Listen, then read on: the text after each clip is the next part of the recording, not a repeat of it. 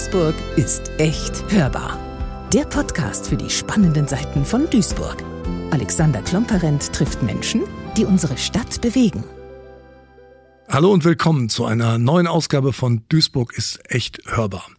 Wir sind heute mal wieder nicht im Studio, sondern an einem Ort bei einem Unternehmen, das für Duisburg steht, wie der MSV, wie der Rhein, wie die Ruhr. Ähm, Im Grunde ein Unternehmen, das Duisburger DNA ist. Wir sind zu Gast bei ThyssenKrupp Steel in Hamborn. Und wir sind natürlich hier, weil hier gerade die Zukunft beginnt. Und äh, über diese Zukunft wollen wir reden. Mein Gast heute, darüber freue ich mich übrigens sehr, ist äh, Dr. Maria Roni ähm, von ThyssenKrupp Steel, diejenige, die letztlich verantwortlich ist ähm, in diesem Unternehmen für alle grünen Aktivitäten im Haus und letztlich auch verantwortlich zeichnet dafür, dass ähm, bei ThyssenKrupp Steel in Duisburg ähm, in den nächsten Jahren die ähm, Hochofenproduktion umgestellt werden wird auf wasserstoffgetriebene Direktreduktionsanlagen. Erstmal dir ein herzliches Willkommen. Schön, dass du die Zeit findest, äh, mit uns zu sprechen. Ähm, ich habe gerade schon so ein bisschen ähm, darauf äh, abgezielt zu, zu erklären, ähm, dass wir, dass wir ja hier gerade die, die Zukunft erleben, wie sie schon in, in wenigen Jahren sein wird. Und die treibende Kraft dafür bist du. Kannst du uns kurz erklären, was ihr hier macht? Genau, also erstmal guten Morgen. Ich freue mich auch. Vielen Dank, äh, lieber Alex, für die nette Begrüßung. Ähm, genau, also äh, ich bin ja nicht alleine, auch noch ein Vorsatz, äh, die dafür zuständig ist, dass hier und auch verantwortlich ist, dass das hier alles mal grün wird und auch so äh, funktionieren wird, wie wir uns das vorstellen, sondern wir haben hier ein großes Team, das daran arbeitet, das nur ganz kurz vorweg. Ähm, äh, was machen wir hier eigentlich, war ja die eigentliche Frage. Ähm, wir, äh, wir ersetzen unsere Hochöfen nach und nach. Äh, die, die meisten, die mal die A42 lang gefahren sind, kennen das. Wir haben vier große Hochöfen, die ersetzen wir nach und nach durch sogenannte Direktreduktionsanlagen. Ähm, da wird dann das äh, Eisenerz nicht mehr mit Kohle reduziert und kein CO2 kommt oben heraus, sondern es wird mit Wasserstoff reduziert und dadurch äh, kommt oben nur noch ein bisschen Wasserdampf raus, völlig unschädlich äh, fürs Klima. Und das ist unser grober Plan, den wir jetzt äh, angehen und der ähm, in die Umsetzung kommt. Du erzählst das mit so einer gewissen bescheidenen Selbstverständlichkeit, aber tatsächlich findet hier ja gerade sowas wie eine Revolution statt ähm, für energieintensive Industrie, für Stahlindustrie. Wie aufwendig ist das eigentlich, was ihr hier gerade anfangt?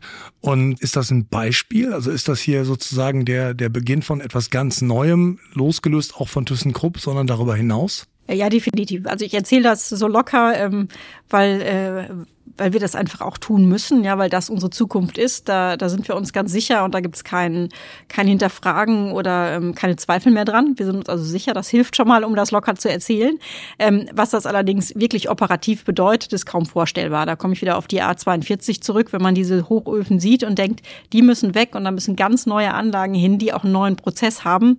Ähm, dann kann man sich das annähernd vorstellen, wie komplex das ist und das alles in einem bestehenden System, in einem bestehenden Logistik hier im, Betrie im Betrieb, in, in die ganzen Prozesse, die müssen aufeinander abgestimmt werden. Äh, das muss zeitlich aufeinander abgestimmt werden. Also das ist hochkomplex, das alles wirklich durchzuführen. Ähm, aber genau wie du sagst, das ist ja dann auch der Beginn einer neuen Zeit und zwar einer klimaneutralen Stahlproduktion. Ähm, und dabei hört es ja nicht auf. Es ist ja nicht so, dass, dass, ähm, dass wir als Einzelunternehmen hier im Ruhrgebiet stehen und dann nachher ähm, einen klimaneutralen Stahl produzieren, sondern unsere Kunden bekommen dann diesen klimaneutralen Stahl. Die haben auch alle beispielsweise die Automobilindustrie, haben alle Ziele, die, die sie damit wieder erreichen können und dann auch Maschinenbauer und so weiter. Darauf, wo eigentlich unser ganzer Wohlstand in Deutschland drauf beruht, nämlich auf der Industrie. Ähm, die können wir hier mit dem wichtigen Grundstoff Stahl schon mal in klimaneutral bedienen und ähm, ja, deswegen ist das, glaube ich, äh, nicht zu unterschätzen, was für einen großen Beitrag dann wir nachher auch dazu ähm, ja, beitragen können, hier aus Duisburg raus äh, die deutsche Industrie äh, klimaneutral zu machen. Du hast bei einer anderen Gelegenheit schon mal eine Zahl genannt, die äh, sich auf den CO2-Ausstoß äh, der Anlagen hier in Duisburg bezieht, in Relation zum gesamtdeutschen Ausstoß. Vielleicht kannst du die nochmal erklären, um deutlich zu machen, über was für eine Dimension wir hier eigentlich sprechen. Genau, also wir sprechen immer davon, dass wir hier 20 Millionen Tonnen CO2 in die Luft emittieren. Das ist, glaube ich, für die meisten, ähm, war auch für mich vor ein paar Jahren noch relativ abstrakt. Was sind denn 20 Millionen Tonnen CO2? Wenn wir das mal vergleichen damit, dass das 2,5 Prozent der deutschen CO2-Emissionen sind, dann wird das schon wesentlich handfester. Ähm, also hier nur an Duisburg aus den vier Hochöfen kommen 2,5 Prozent der deutschen CO2-Emissionen. Das kann man auch vergleichen mit dem deutschen ähm, Flugverkehr, den innerdeutschen Flugverkehr, der ist ja auch immer wieder Diskussion, ist das eigentlich nötig, dass wir hin und her fliegen in Deutschland. Ähm, unsere CO2-Ausstöße entsprechen etwa achtmal dem deutschen ähm, Flugverkehr, dem innerdeutschen Flugverkehr. Also da, da gibt es ganz viele Beispiele, die einfach klar machen, ähm, was für eine große Herausforderung, aber auch was für einen großen Hebel wir haben, diese CO2-Emissionen nicht mehr in die Luft zu geben. Das heißt ja, wir haben hier nicht nur eine, eine Revolution in industrieller Fertigung und industrieller Energieversorgung, sondern es findet ja im Grunde zeitgleich eine, eine Revolution beim Klimaschutz statt. Denn die Zahlen, die du eben genannt hast, zeigen ja, dass der Hebel, den alleine ihr hier in Duisburg bewegt, enorm groß ist, deutlich größer als beispielsweise beim, beim Flugverkehr. Insofern ähm, finde ich, ist das wichtig, um mal zu begreifen, wie epochal diese Veränderung hier eigentlich ist. Ihr habt auch schon neulich mal veröffentlicht, deswegen ist das, glaube ich, kein Geheimnis, ähm, was ihr da eigentlich investiert. Genau, also das ist nicht nur komplex äh, und mit viel Arbeit verbunden, sondern kostet auch viel Geld. Ähm, also unsere erste Anlage äh, wird, ähm, wird mehr als zwei Milliarden Euro an Investitionen äh, ähm, uns kosten und da, da haben wir aber entschieden, das jetzt zu tun. Unser Aufsichtsrat hat im September dazu gestimmt ähm, unter der Bedingung, dass wir Förderung bekommen. Und äh, daher sind wir jetzt auch so weit, dass wir wirklich loslegen und die neue Anlage bauen werden. Also ich fasse nochmal zusammen. Zwei Milliarden Euro Investitionsvolumen, 2,5 Prozent CO2-Einsparung äh, bezogen auf den gesamten Ausstoß in Deutschland. Und das nur am Standort Duisburg durch die vier Hochöfen, die dann ersetzt werden durch Direktreduktionsanlagen bei ThyssenKrupp Steel. Das sind mal Zahlen. Genau, und äh, eins nochmal ins Verhältnis, also die zwei Milliarden ist auch nur für die erste DR-Anlagen. Wir brauchen ja noch mehr, um die ganzen 20 Millionen Tonnen oder 2,5 Prozent äh, der CO2-Emissionen wegzumachen. Ja. Dann würde ich mal hochrechnen, dann sprechen wir von acht bis zehn Milliarden in einem Zeitraum von insgesamt. Was, habt, was plant ihr da? Wir versuchen es so schnell wie möglich hinzubekommen. Wir haben bis 2045 werden wir sicher klimaneutral sein. Das ist ja auch die, die vorgegebene, ähm, das vorgegebene Ziel der Bundesregierung. Aber äh, auch wir werden, wie viele andere Unternehmen, versuchen, so schnell wie möglich klimaneutrale Produkte an unsere Kunden weiterzugeben und unser Werk umzustellen. Das ist meine Ansage. Bei dem, was ihr hier macht, das ist ja durchaus Pionierarbeit, so kann man das nennen, geht mein Gedanke zwangsläufig dahin zu gucken, ihr, wenn, wenn euch das gelingt, in der Stahlindustrie einen solchen Standard zu setzen, kann das ein Beispiel sein und kann das auch sozusagen ein Best Practice sein für andere energieintensive Industrien, die ja vielleicht auch gar nicht so weit weg von uns sind. Ich dachte da gerade an die Chemieindustrie beispielsweise.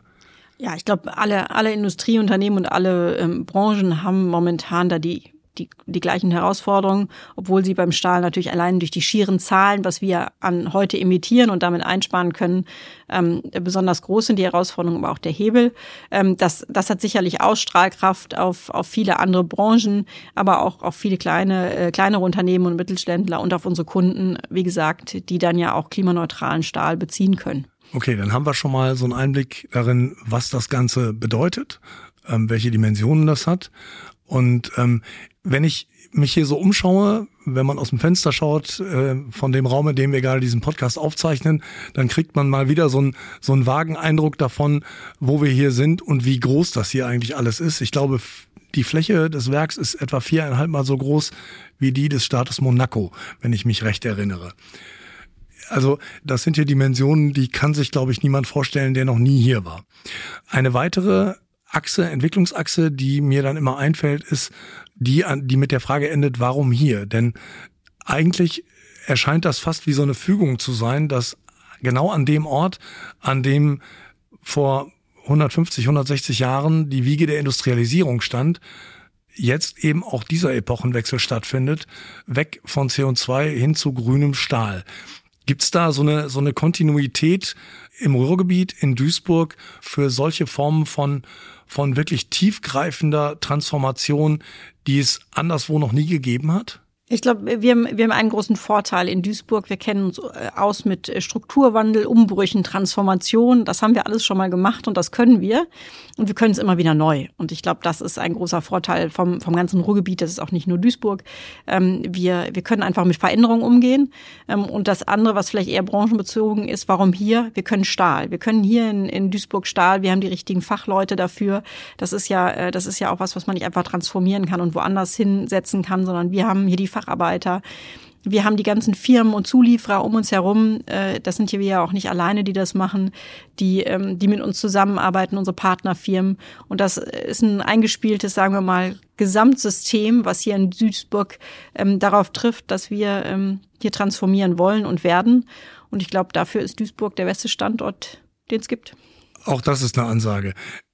Eine kurze Frage noch zu der Logistik für das Ganze. Welche Rolle spielt für euch eigentlich der Hafen?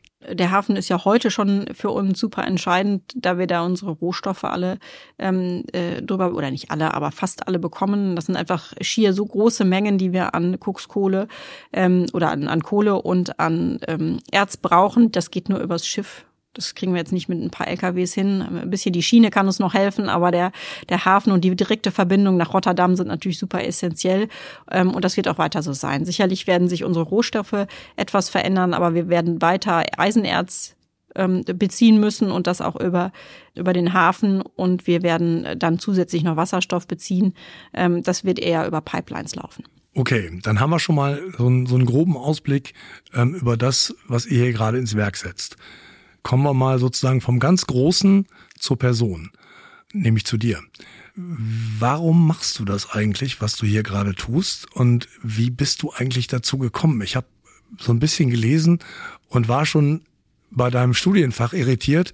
Metallurgie. Ich wäre bei meiner eigenen Studienwahl auf vieles gekommen. Auf Metallurgie kaum. Ich hätte, glaube ich, nicht mal gewusst, dass es die gibt. Also, wie ist dein Weg zustande gekommen hierher? Genau, also mein Weg ist zustande gekommen, da, da spielen natürlich auch immer mal ein bisschen äh, Zufälle und Glück mit rein. Ähm, äh, und zwar, äh, ich wollte was Ingenieurswissenschaftliches machen, das wusste ich dann ähm, am Ende meiner Schulzeit.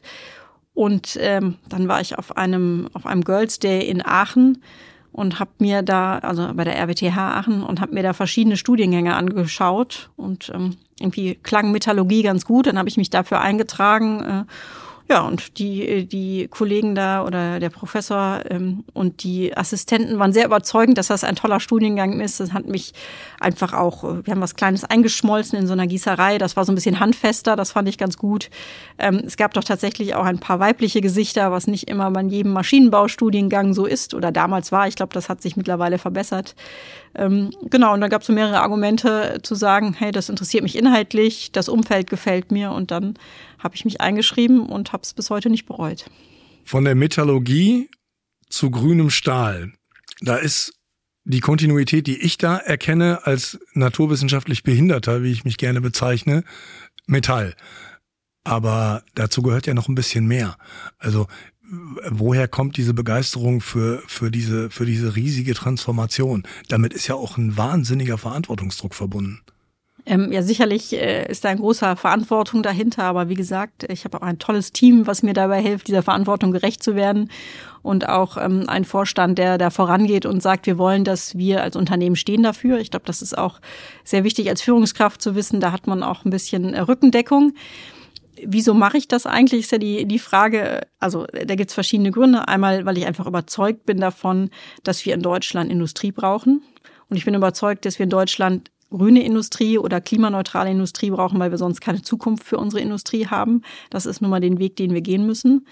Ähm, dann ist es einfach inhaltlich ein super spannendes Thema. Ja, wie kann man so ein Werk, was wir hier aus dem Fenster sehen, ähm, wirklich so umbauen, dass es nachher klimaneutral Stahl produziert, ohne dass wir CO2 in die Luft, äh, also das ist einfach technisch total spannend. Und dann gehört da ja auch noch zu, dass wir die Menschen alle mitnehmen müssen. Und das finde ich ein Aspekt, äh, der mich auch motiviert zu sagen, wie können wir unsere Mitarbeiter mitnehmen, dass die sagen, ja, ähm, es ist richtig, dass wir diese Transformation machen. Wie können wir aber auch die Gesellschaft um uns rum mitnehmen, ähm, dass die auch dem zustimmen und sozusagen mit uns voranschreiten und sagen, ja, das ist der richtige Weg, auch Stahl weiter in Duisburg zu produzieren, dafür neue Anlagen zu bauen. Genau, und ich glaube, so diese Mischung aus äh, Komplexität ähm, voran, also die Komplexität irgendwie im Griff zu halten, neue Anlagen zu bauen, Menschen mitzunehmen, äh, so dieses Gesamtpaket, das fasziniert mich und motiviert mich auch, meinen Job gut zu machen. Wir machen ja hier eine Audioproduktion, aber ich sehe an dem Leuchten in deinen Augen, dass das auch genau so ist. Wie viele Stunden hat deine Woche? Das zähle ich nicht. Vermutlich äh, ein paar mehr als 40. Ich, ich schreibe es mir nicht auf. Nee, kann ich, äh, kann ich mir vorstellen. Wenn du aus dem Werk rausgehst und nach Hause fährst und du hast noch Zeit, das wird auch nicht jeden Tag so sein, aber was, was lässt dich abschalten? Von all dem, was du hier, was du hier tust? Ich habe das äh, Beste und Konsequenteste zum Abschalten zu Hause und zwar zwei kleine Kinder. Äh, meine Kids sind drei und sechs und äh, wenn ich dann nach Hause komme, dann äh, dann muss ich gezwungenermaßen und auch mit viel äh, Lust und äh, Laune mich um äh, die Kids kümmern und dann wird vorgelesen, dann wird gespielt, äh, dann wird gekuschelt, dann wird getanzt, dann wird alles das gemacht, ähm, was ich dann so über den Tag nicht tue. genau, und damit kann man super abschalten. Damit kann man ganz sicher super abschalten, aber das braucht ja auch nochmal wiederum Ressourcen, Aufmerksamkeit, Energie, Freude. Ähm, und und ich, ich frage mich gerade, wo diese ganze Energie herkommt. Also ich, ich kenne eine Menge Leute, die wären schon mit einem von all dem, was du so treibst, überfordert. Und ähm, war das schon immer so? Also hattest du schon immer so eine unglaubliche Ausdauer und so ein, so ein, so ein Wahnsinns-Energielevel oder ist das gewachsen mit den Aufgaben? Also ich, ich glaube schon an den Satz, man wächst mit seinen Aufgaben. Ja, das äh, tut, äh, das tue ich zumindest. Ähm, aber äh, klar, ich glaube so von der Grund Grundenergielevel äh, ist das relativ hoch bei mir. Ja. Ja, das äh, scheint in der Tat so zu sein, weil äh, mir wird gerade ein bisschen schwindelig, wenn ich dir zuhöre. Aber ähm, das ist ja auch ein Beispiel dafür, dass, dass es geht, wenn man, wenn man es, wenn man es möchte. Man braucht aber auch Unterstützung. Das ist ja, das klingt alles immer so total toll und man macht das alles, wie gesagt, ich habe hier ein tolles Team. Ähm, ich habe äh, zu Hause aber auch ganz viel Unterstützung, ob es ähm, durch meinen Mann ist, äh, ob es durch meine Eltern oder durch meine Schwiegereltern ist. Also man braucht schon auch ein Netzwerk in Summe, das einen äh, unterstützt, das alles, das alles gut gehandelt zu kriegen. Ganz sicher. Ähm, wenn du morgens ins Büro kommst oder morgens anfängst zu arbeiten, das tut man ja nun nicht immer im Büro, was machst du als erstes? Ähm, das ist jeden Tag anders. Also ich habe jetzt nicht eine Routine, ich äh, mache erstmal dies oder das, sondern das ist wirklich abhängig davon, wie, wie der Tag startet. Ob ich jetzt ein wichtiges Meeting morgens habe, dann bereite ich mich nochmal kurz darauf vor. Ähm, oder ob ich, ähm, ob ich erstmal schnell E-Mails abarbeite. Das ist sehr, sehr unterschiedlich. Ähm, das liegt aber auch dran, dass meine Themen so unterschiedlich sind. Äh, du hast vorhin gesagt, dass, äh, dass ich ja für, für die grüne Transformation in Summe ähm, verantwortlich bin. Das heißt also, dass ich von Wasserstoffthemen und ähm, Kontakt zu Partnern auf der Seite bis hinten zum, zum Sales vom grünen Stahl ähm, ganz verschiedene Teams auch habe und verschiedene Themen habe und darum ist auch jeder Tag ein bisschen anders und jeder Morgen ein bisschen anders. Die Tage sind anders. Ähm, das, das geht ja, geht ja tatsächlich vielen so. Die Frage irgendwie für, für mich ist ja, kann man, kann man sowas eigentlich planen? das zu tun, was du jetzt tust? Also gab es irgendwie so einen, so einen großen Plan, als du mit dem Studium fertig warst, als du gesagt hast, also ich möchte irgendwann mal genau da sein, weil ich weiß, du warst nicht immer bei ThyssenKrupp. Ähm, war das immer so ein Ziel oder ist das, ähm, hat sich das einfach so ergeben? Ich müsste jetzt wahrscheinlich Ja sagen. Ich wollte schon immer zu ThyssenKrupp und das machen, aber ehrlicherweise, als ich fertig war mit meinem Studium, da war das Thema Grünstahl und Klimaneutralität äh, fast nicht vielleicht in den letzten Fachkreisen irgendwo ähm, ähm, unterwegs, aber das war ja noch nicht das Thema, wie es heute einfach präsent ist und deshalb nein, das war nicht immer geplant. Ich bin auch nicht der Typ für fünf oder zehn Jahrespläne. Also wenn du mich jetzt fragst, wo willst du in fünf Jahren sein, äh, hätte ich jetzt auch keine Antwort. Ähm, äh, ich habe ähm, ich hab ganz unterschiedliche Sachen gemacht. Ich war mal ähm, Unternehmensberaterin, bin dann zu ThyssenKrupp gegangen, habe mich da um die Strategie der Anlagenbausparte gekümmert und als ich dann die Möglichkeit hatte, und das habe ich sehr, sehr bewusst gemacht, zum Stahl zu gehen, äh, da habe ich auch nachgeholfen, diese Möglichkeit zu bekommen, ähm, äh, da, da war ich schon ganz froh, dass das auch geklappt hat. Denn ähm, wie gesagt, im Herzen bin ich ja doch irgendwie Metallurge und ähm, mache das hier gerne auch äh, einfach die Stahlproduktion ähm, zu transformieren. Darum, also der Weg war nicht ganz direkt linear auf, auf das, was ich jetzt mache, hinzugerichtet. Aber als ich die Chance hatte, zum Stahl zu gehen, da habe ich, ähm, da ich gerne zugegriffen. Duisburg und Stahl sind ja quasi eins. Das haben wir eigentlich schon gerade mal rausgearbeitet. Und ähm, das ist ja etwas, insbesondere die Stahlindustrie prägt ja diese Stadt schon fast so lange, wie der Bergbau sie mal geprägt hat. Und wird sie dank euch ja noch viel, viel länger prägen. Gibt's eigentlich irgendwas an dieser Stadt, wo du sagst, das können nur die Duisburger, das kann nur hier funktionieren, weil es hier ein Bewusstsein und ein Miteinander gibt, weil es hier einen bestimmten Schlag Mensch gibt, jenseits von, von fachlicher Qualifikation, mit dem wir hier einfach am besten zurechtkommen, mit dem wir hier wirklich gerne arbeiten können? Ähm, also ich, ich glaube, man kann jetzt nicht alle Duisburger über einen äh, Kamm scheren, ja, ähm, aber ich glaube, diese, diese grundsätzliche Einstellung dass wir können uns auch verändern und wir können mit Veränderungen umgehen. Wir sind ein bisschen flexibel, was das angeht. Ich glaube, das ist was, was, was wir in Duisburg und im Ruhrgebiet speziell finden. Wie wichtig ist eigentlich Industrie für die Entwicklung einer Stadt? Ähm, also ich glaube, es ist halt essentiell nicht nur für die Stadt, sondern ähm, für eine ganze Region, für, für Deutschland, dass wir Industrie haben, dass wirklich auch was produziert wird. Man hat ja nachher was hier in der Hand, ja. Ähm, und ich glaube, das ist, das ist super entscheidend. Das ist ja auch einfach für die Mitarbeiter. Also ich stelle mir das so vor, oder mir geht's so, dass man an was arbeitet und nachher kann man das in die Hand nehmen. Nachher kann man daraus was weiterverarbeiten dieses ganze Thema, ich glaube, das ist, das ist super wichtig für eine Stadt und gerade für eine Stadt wie Duisburg auch. Das führt ja dann auch zu einer anderen Identität. Also wenn, wenn die Identität einer Stadt daraus besteht, dass man etwas herstellt und dass man, dass man etwas, etwas wirklich in einem so hohen Qualitätsniveau herstellt, dass es weltweit konkurrenzfähig ist, wenn nicht gar weltweit die Benchmark für alle Konkurrenten, dann führt das ja auch zu einer Form von Stolz, die sehr speziell ist und die ich zumindest vor allen Dingen hier im Ruhrgebiet erlebe und insbesondere auch bei, bei Leuten aus der Stahlindustrie. Und das führt wahrscheinlich auch dazu, dass es da eine, eine, eine große Motivation gibt zu sagen, wir, wir sind die Weltbesten und wir wollen es auch bleiben, oder? Ja, genau. Also dieser Stolz auch, der da drin liegt in unserem Produkt, das weiterverarbeitet wird. Wir können, wir können ganz viele, ähm, ganz viele Produkte wieder sehen, wo, wo unser Stahl drin ist. Ähm, und das ist ja auch einfach, das ist ja einfach was Schönes zu sagen. Hier guckt mal, das wird an der, ähm, an der AA42 bei, äh, bei ThyssenKrupp hergestellt und jetzt haben wir das hier in der Hand, ob es eine Blechdose ist oder ob es ähm, ob's ein, äh, im Auto, in fast jedem Auto ist irgendwas von uns verbaut. In diesen ganzen Themen, also immer zu sagen, guck mal, da fährt ein Stück Duisburg mit rum, das ist schon irgendwie, ich find's cool und ähm, ich kann mir auch vorstellen, dass viele andere Duisburger das gut finden.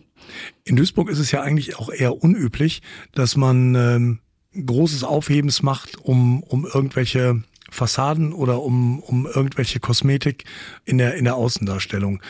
Wir haben daraus den Schluss gezogen zu sagen, Duisburg ist echt. Nicht bei allen Gesprächspartnern bitte ich um eine Verlängerung dieses Satzes. Bei dir würde ich das aber gerne tun. Gibt es ein Ende dieses Satzes, das für dich insbesondere auf die Stadt gut trifft? Für mich ist Duisburg echt und zwar eine echte Industriestadt und sie bleibt auch eine echte Industriestadt. Das ähm, ist eine Bestandsaufnahme und ein Ausblick in die Zukunft.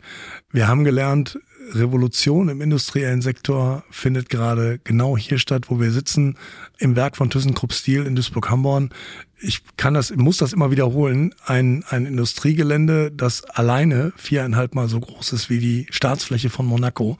Und äh, das, was hier passiert, wird dazu führen, dass zweieinhalb Prozent des gesamtdeutschen CO2-Ausstoßes eingespart werden, nur durch das, was ihr hier bei ThyssenKrupp vorhabt.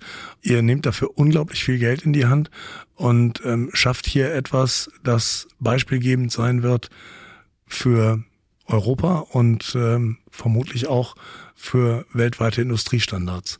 Wir haben ein bisschen was gelernt, glaube ich, heute, sowohl über ThyssenKrupp, über Stahl, über Metallurgie und darüber, warum man das eigentlich macht. Ich danke dir für deinen Besuch, Maria Roni. Bei Duisburg ist echt hörbar und ich würde das gerne unterstreichen. Duisburg ist und bleibt Industriestandort. Danke Ihnen, danke euch fürs Zuhören und äh, bleiben Sie uns gewogen. Duisburg ist echt hörbar.